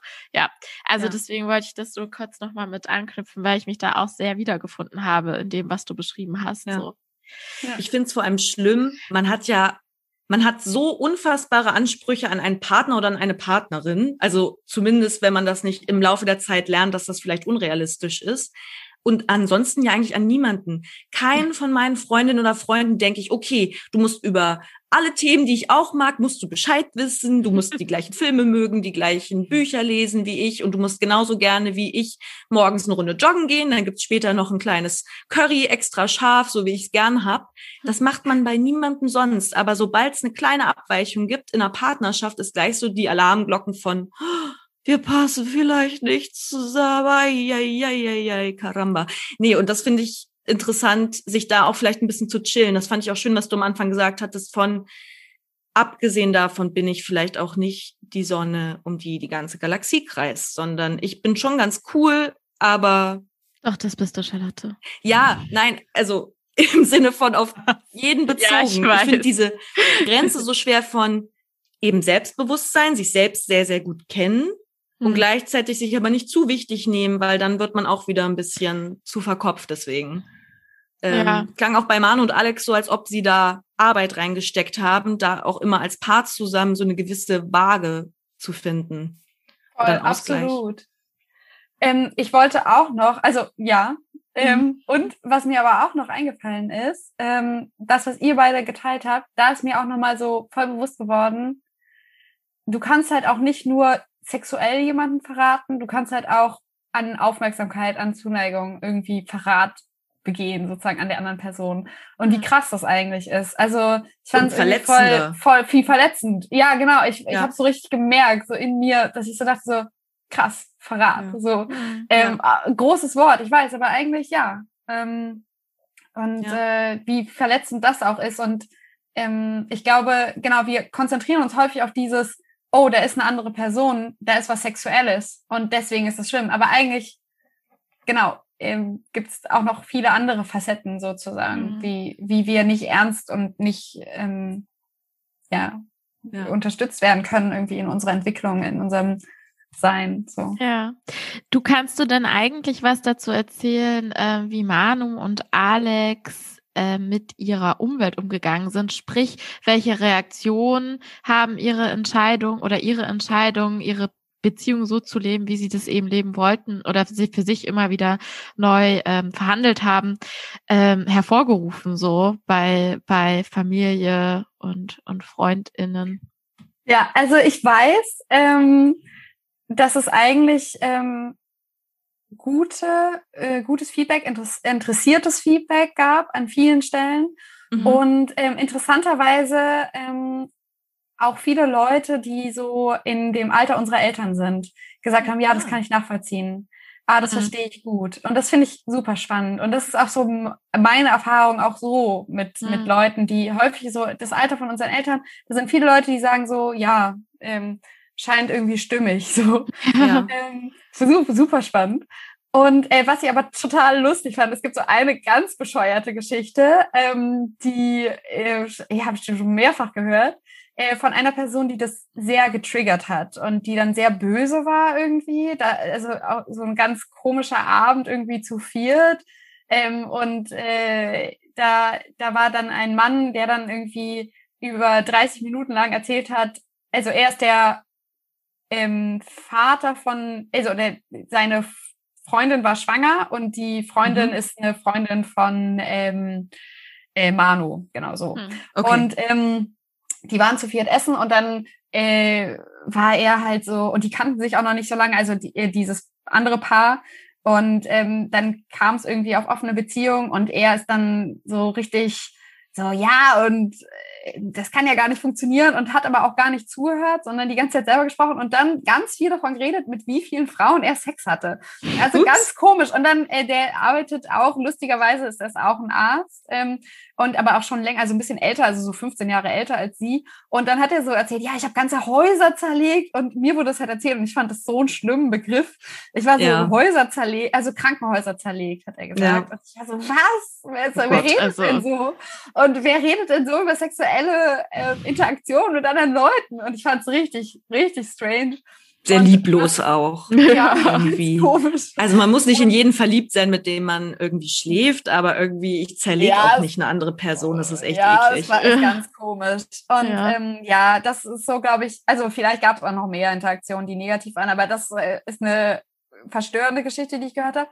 Mm, und ähm, ich glaube, am Anfang war es so, dass ähm, wenn du bei einer Person bleibst, oder mit der zusammenbleibst, die eine offene Beziehung möchtest, dass das eher äh, und du es erst nicht möchtest, dass das häufig eher ähm, als negativ empfunden wird. Also ähm, ich glaube, früher war ja eine andere Person zu verlassen, so das, was Beschämendes du tun konntest. Und mhm. heutzutage ist es, wenn dich jemand zum Beispiel ähm, äh, betrügt oder aber auch sowas vorschlägt und du möchtest es nicht und du beugst dich sozusagen dem Wunsch, dann, also so sage ich das jetzt, aber es stimmt ja eigentlich gar nicht, sondern es war ja eine aktive Entscheidung von Alex, dann zu sagen, okay, ich bin nicht mehr mit, ich bin nicht mehr mit Toni, ich bin jetzt mit Alex, ich will das. Ähm, aber ich glaube, im, von außen wird es häufig dann so wahrgenommen von, ähm, da ist jemand überredet worden und das ist nicht gut und die andere Person lässt etwas mit sich machen, was die andere Person okay. nicht hätte machen sollen. Okay. Und äh, das ist auch was, was ich häufig so, die Erfahrung, die ich häufig mache, dass viele Leute Schwierigkeiten haben nach, also viele Paare bleiben ja zusammen, auch nach Affären. Und mhm. dass es unheimlich schwierig ist häufig, dem Umfeld das zu erzählen, weil so viele Leute sagen so, aber warum verlässt du die Person jetzt nicht? Ja, das war doch voll. unfair. Mhm. Ja. Es ja. sollte sofort vorbei sein. Ja, ja. Das ist so dieses Diktum, so dass es, du, du kannst deinen Partner oder deine Partnerin fünf Jahre komplett ignorieren und da sagt jeder, ja, ist doch entspannt. Mhm. Aber dann, genau, passiert der Betrug und dann ist so, oh, setz ihn oder sie sofort vor die Tür, es geht gar nicht. Also voll, da sind voll. irgendwie auch die, also was hier wie gewichtet wird, ist da auch manchmal irgendwie so ein, so ein bisschen merkwürdig. Aber ich möchte jetzt auch kurz eine Lanze da für die Menschen irgendwie abbrechen, die das halt, die halt so reagieren, weil ich halt auch so reagiert habe. Ich habe auch äh, Menschen in meinem Umfeld, wo ich dann auch auch den direkten Impuls hatte, die zu beschützen, weil sie wurden ja verletzt. Und ähm, ich meine, das ist auch was, was in unserer Gesellschaft einfach völlig normal ist und was vorgelebt wird. Und du wirst halt komisch angeguckt. Also natürlich, das ist schwierig, aber sich auch davon erstmal zu befreien und zu merken, okay, krass, ähm, die Geschichte kann trotzdem noch anders laufen, weil auch da sind wir ja wieder bei der Popkultur. Ähm, so, so, keine Ahnung, die Ex, dieser, dieser Cameron Diaz-Film, wo dann die Ex-Freundinnen sich alle gemeinschaftlich an dem Typen rächen und solche Geschichten, ne? Also so völlig normal. Ja. Sie haben recht, ja. Sie dürfen diesen Typen das Leben zur Hölle machen, ohne Wenn und Aber. Ähm, ich meine, hallo, natürlich hat das auch irgendwo mein Hören äh, ziemlich ähm, beeinflusst so und meine meine Art zu denken über solche über solche Themen und es ist, beginnt auch jetzt erst bei mir ganz frisch, dass ich solche Beziehungskonstrukte oder beziehungsweise Verläufe kann man das so sagen, ja, Beziehungsverläufe ähm, hinter, ja, also quasi hinterfrage und da auch noch irgendwie eine ganz andere Facette äh, oder da dieses, die, die Facetten überhaupt erst sehe. Und das ist voll schön so. Ähm, aber ich kann das auch trotzdem, ich, ich, ich habe kein Verständnis dafür, aber ich verstehe, warum das so passiert. So. Wisst ihr, ja. was ich meine? Kommt Total, aber auch, glaube ich, einfach auf die Situation drauf an, oder? Also es kann ja auch zum Beispiel zu einem Betrug gekommen sein, aber vorher war dann derjenige, der diesen Betrug ausgeführt hat, sowieso auch schon, hat sich auch, sage ich mal, wegen anderen Dingen schon sehr unbeliebt hat, äh, unbeliebt ja, gemacht. Ich muss gestehen, ja, dass ich dann da auch meinen Freund oder meine Freundin nicht schützen würde und sagen würde, okay, sorry to say, aber es ist wirklich auch kein guter Mensch. Sei den lieber los. Ja, ja. Also ich bin wirklich sehr, sehr vorsichtig mit meinen Urteilen, aber ich würde mich auch, also wenn man jemanden wirklich gut kennt, ist es mir schon auch wichtig, dass ich da immer noch meine ehrliche Meinung sagen darf, im Sinne von, mach was du willst, ich stehe da immer hinter. Aber mein Gefühl sagt mir, das ist zum Beispiel ein sehr, sehr toxischer Mensch, eine toxische Persönlichkeit, mhm. die dich kaputt macht. Überleg okay. dir das gut. Also ich glaube, solche, also wir versuchen, glaube ich, immer alle sehr reflektiert und vorsichtig zu sein. Aber in dieser ganzen Reflektiertheit habe ich manchmal das Gefühl, man darf schon auch noch seine Meinung zu ein paar auch Personen behalten, so, hey, ich muss dich nicht mögen. Ich muss auch deine Sichtweise nicht verste ich verstehen, weil ich finde, du bist ein Arsch. Punkt. Mhm. Äh, ich habe noch eine Frage und zwar bei dieser ganzen Konstellation. Ich musste witzigerweise an Simone de Beauvoir und Sartre denken, die ja auch ähm, ab irgendeinem Zeitpunkt sich quasi auch so als Lebensgemeinschaft äh, verschrieben haben gegenseitig, diese beiden mhm. äh, PhilosophInnen slash SchriftstellerInnen, ähm, gesagt haben, wir bleiben einfach für immer und ewig zusammen. Aber eben so im Geiste vor allem, die waren auch sexuell, aber irgendwann auch nicht mehr, hatten aber dann zum Beispiel abwechselnd auch regelmäßig was mit ihren Studierenden. Das war dann mhm. immer sehr dramatisch und manche sind daraus, ich sag mal, auch ein bisschen geschädigt hervorgegangen. Jetzt wird mich ja interessieren, ich lebe in einer nicht monogamen Beziehung mit meinem, mit meinem Partner oder mit meiner Partnerin. Ähm, das gehört ja auch nicht nur unter uns gut kommuniziert. Wie kommuniziere ich das mit meinem Gegenüber? Hallo, ich habe Lust auf dich, aber du kannst mich jetzt nicht daten im Hintergedanken von, du wirst meine neue Freundin. Das kann ich mir teilweise für außenstehende Personen teilweise auch schwierig vorstellen oder sehr verletzend. Was sagst du dazu? Kann es auch sein, glaube ich. Also es, ich glaube, äh, auch da ist wieder Kommunikation super wichtig. Ich ähm, denke selber, dass es immer das Beste ist, äh, möglichst früh alle Karten auf den Tisch zu legen, egal mhm. welches Setting jetzt. Mhm. Ähm, äh, und dann, äh, ich habe schon Dating-Profile äh, gesehen, wo Leute zum Beispiel geschrieben haben, ähm, ich bin in einer ähm, ja. Äh, nicht monogamen Beziehung, ja. keine One-Night-Stands, keine Happy Ever Afters, aber ich habe gerne intensive Kontakte. So, ja. und dann kannst du ja selber entscheiden, was du willst. Ich glaube, klar, es überfordert einige Leute. Viele Leute haben da auch noch nicht so viel von gehört. Manche Leute haben so ein bisschen was gehört, aber alle verstehen darunter ja auch was anderes, weil es nicht die Norm ist. Und ich glaube, das ist auch wieder so eine Diskussion, die jetzt gerade ganz viel läuft, dieses die Norm wird immer als sehr divers wahrgenommen, so mhm. in der Norm. Also alle sind so, okay, nicht monogame, also monogame Beziehungen, klar, die sind alle sehr unterschiedlich.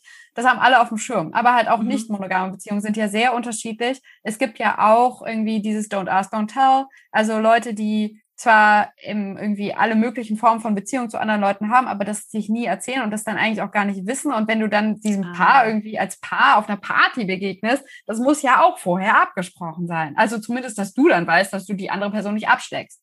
Richtig, ähm, okay. Also so wichtig.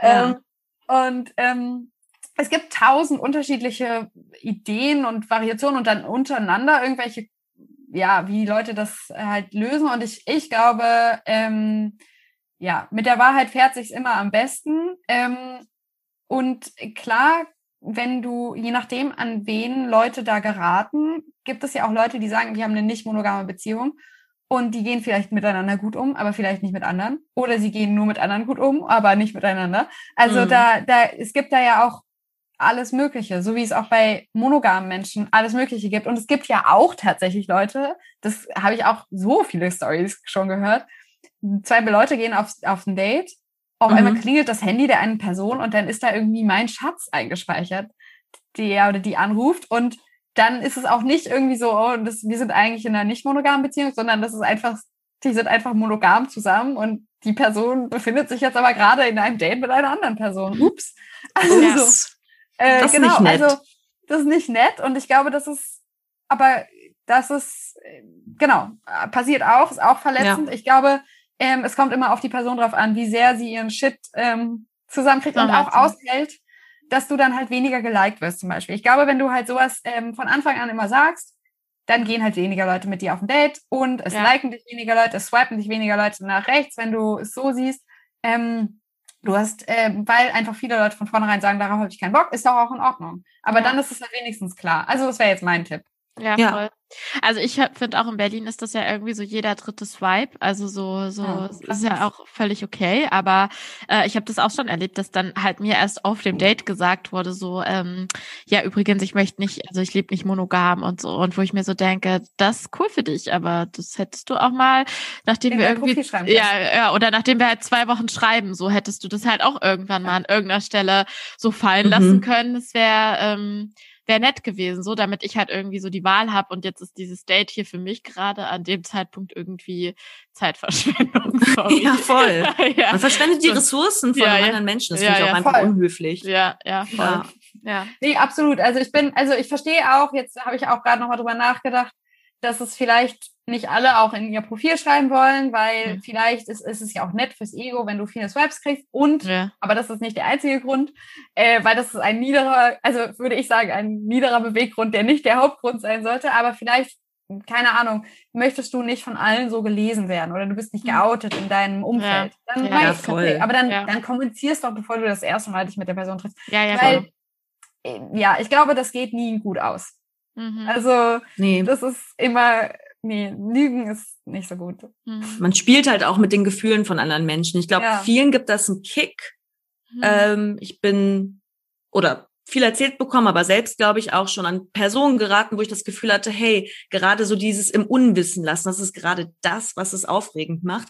Aber das fand ich so erfrischend an deiner Geschichte, weil es da ja eher das Gegenteil war. Klare Transparenz führt dazu, dass wir uns hier auf Augenhöhe begegnen können und dann kann zum Beispiel auch Sexualität wirklich Spaß machen. Und vor allem auch im sexuellen Akt selbst, vielleicht traut man sich dann ja auch erst so richtig zum Beispiel über sexuelle Wünsche zu reden. Wenn wir die ganze Zeit so ein Spiel spielen, ja weiß ich gar nicht, ob man dann da so ehrlich wäre. Irgendwie übrigens, ich stehe eigentlich da und da drauf. Vielleicht spielt man da nur kinky, ist es aber gar nicht. Und so ja. Geschichten. Deswegen fand ich, also Alex und Manu in dem Sinne als Vorbildfunktion, weil sie mich mit ihrer Form der Kommunikation auf jeden Fall, zumindest wie du es geschildert hast, sehr überzeugt haben. Wir kommen, würde ich sagen, so langsam ein klein wenig zum Ende. Außer Kati, du hast noch eine brennende Frage, die dir auf deinem Zünglein liegt. Ja, ich habe eine, eine letzte Frage, wenn mhm. du als, äh, ja, heute das erlaubst, als, äh, als äh, als Oberzitrone, keine Ahnung. Als Oberzitrone, oh Gott. ich bin die Oberzitrone, Captain. Oh Gott, witzig. Ja. Ähm, und zwar, ich habe mich so ein bisschen ja, jetzt auch seit meiner Trennung auch ähm, aus, also ausprobiert im Sinne von so, ich habe Menschen kennengelernt, ich habe gemerkt, so, okay, mir macht das jetzt auch langsam wieder Spaß. Ich kann mich irgendwie so echt cool auf, auf Leute so beziehen und ähm, ich habe entdecke auch neue Seiten an mir. Und ähm, das ist voll schön. Und ich entdecke da auch die Seite an mir, dass ich das total okay finde, mich casual irgendwie mit Menschen zu treffen, wenn die sich halt auch noch äh, weiter, so, also so anderweitig treffen. Was aber für mich halt irgendwie total krass ist der Gedanke dann doch noch, und das also finde ich ja auch völlig okay so, ähm, mhm. dass wenn ich halt zukünftig weil wieder mich in einer Beziehung befinde, ich halt zum Beispiel diese Emotionalität, also emotionale, tiefgängige Gespräche, so dieses Teilen von Gedanken, wirklich teilen, das, äh, das ist was, das kann ich mir einfach ähm, nicht so richtig vorstellen. Natürlich in meinen Freundschaften schon, aber halt ich kann mir das einfach nicht vorstellen, dass ich mal eine Partnerschaft habe, wo man dann halt noch außerhalb von dieser Partnerschaft noch so ganz krasse intime Gedanken oder so mich, äh, mich als Person irgendwie so da so ganz krass teile, weil ich da doch noch immer dieses hab so, wo ich vorhin bei diesem Special war, so das ist doch das, irgendwas muss es doch dann für uns geben. Und ähm, ich würde gern wissen, ob du weißt, äh, wie Manu und Alex damit umgehen, beziehungsweise was deren Gedanken so dabei sind. Ähm, ich glaube, ich muss nochmal nachfragen, was genau die Frage ist. Soll ich sagen, was sie denkt, was ich denke, was sie denken würden, darüber, was du erzählt hast? nee, also quasi so okay. dieses, ähm, sich dann doch noch, also nicht nur auf einer körperlichen, sondern auch auf einer sehr emotionalen, tiefen Ebene mit anderen Menschen zu begegnen. Wie da da der Umgang ist. Wie sie das empfinden oder ja. wie sie, oder, okay. Wie sie auch allgemein damit umgehen. Ähm, ich glaube, für die beiden ist es eher so, dass sie ganz viel auch dann halt also mitnehmen oder lernen in der Situation, in der sie einer anderen Person auch noch sehr nahe kommen. Und ich glaube, alle bringen ja auch anderes in dir raus. Und ich mhm. verstehe total, wenn du sagst, so, für mich ist das nichts. Es muss ja auch nichts für dich sein. Mhm. Und ähm, das ist ja auch das Schöne an der Zeit, in der wir leben. Wir können ja hoffentlich die Beziehungen so gestalten, wie wir wollen. Und das ist, kann aber auch super überfordernd sein, weil es so viele Optionen gibt. Ja. Ähm, und ähm, ich, ich kann aber auch total gut verstehen, dass ähm, häufig ist so, wie unsere Leben sind, äh, wie unsere Gesellschaft jetzt gerade ist, ist es ja so, dass für Menschen, die sich sexuell begegnen, häufig mehr Raum eingeräumt wird. Mhm. Natürlich mhm. gibt es ja auch Leute, die das anders machen, was super cool ist, finde ich. Ähm, also ich bin große Freundin von ähm, auch so Überlegungen, äh, wie können zum Beispiel Freundinnen und also äh, Kinder zum Beispiel äh, gemeinsam erziehen oder so. Also ich finde das ja. alles super spannend. Und ähm, aber das machen ja wenige Leute. Viele Leute konzentrieren sich dann auf diese The One. Mhm. Und ähm, ich glaube, dass häufig Leute, wenn sie sich sexuell begegnen, dadurch, wie wir geprägt sind, sich nochmal schneller näher kommen und mehr teilen und intimer sind.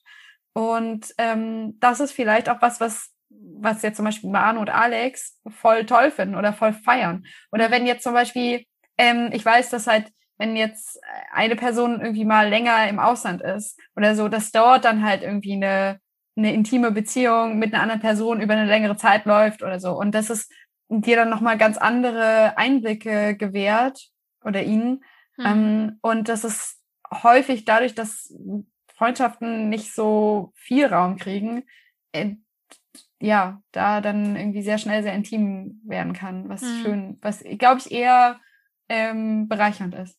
Okay.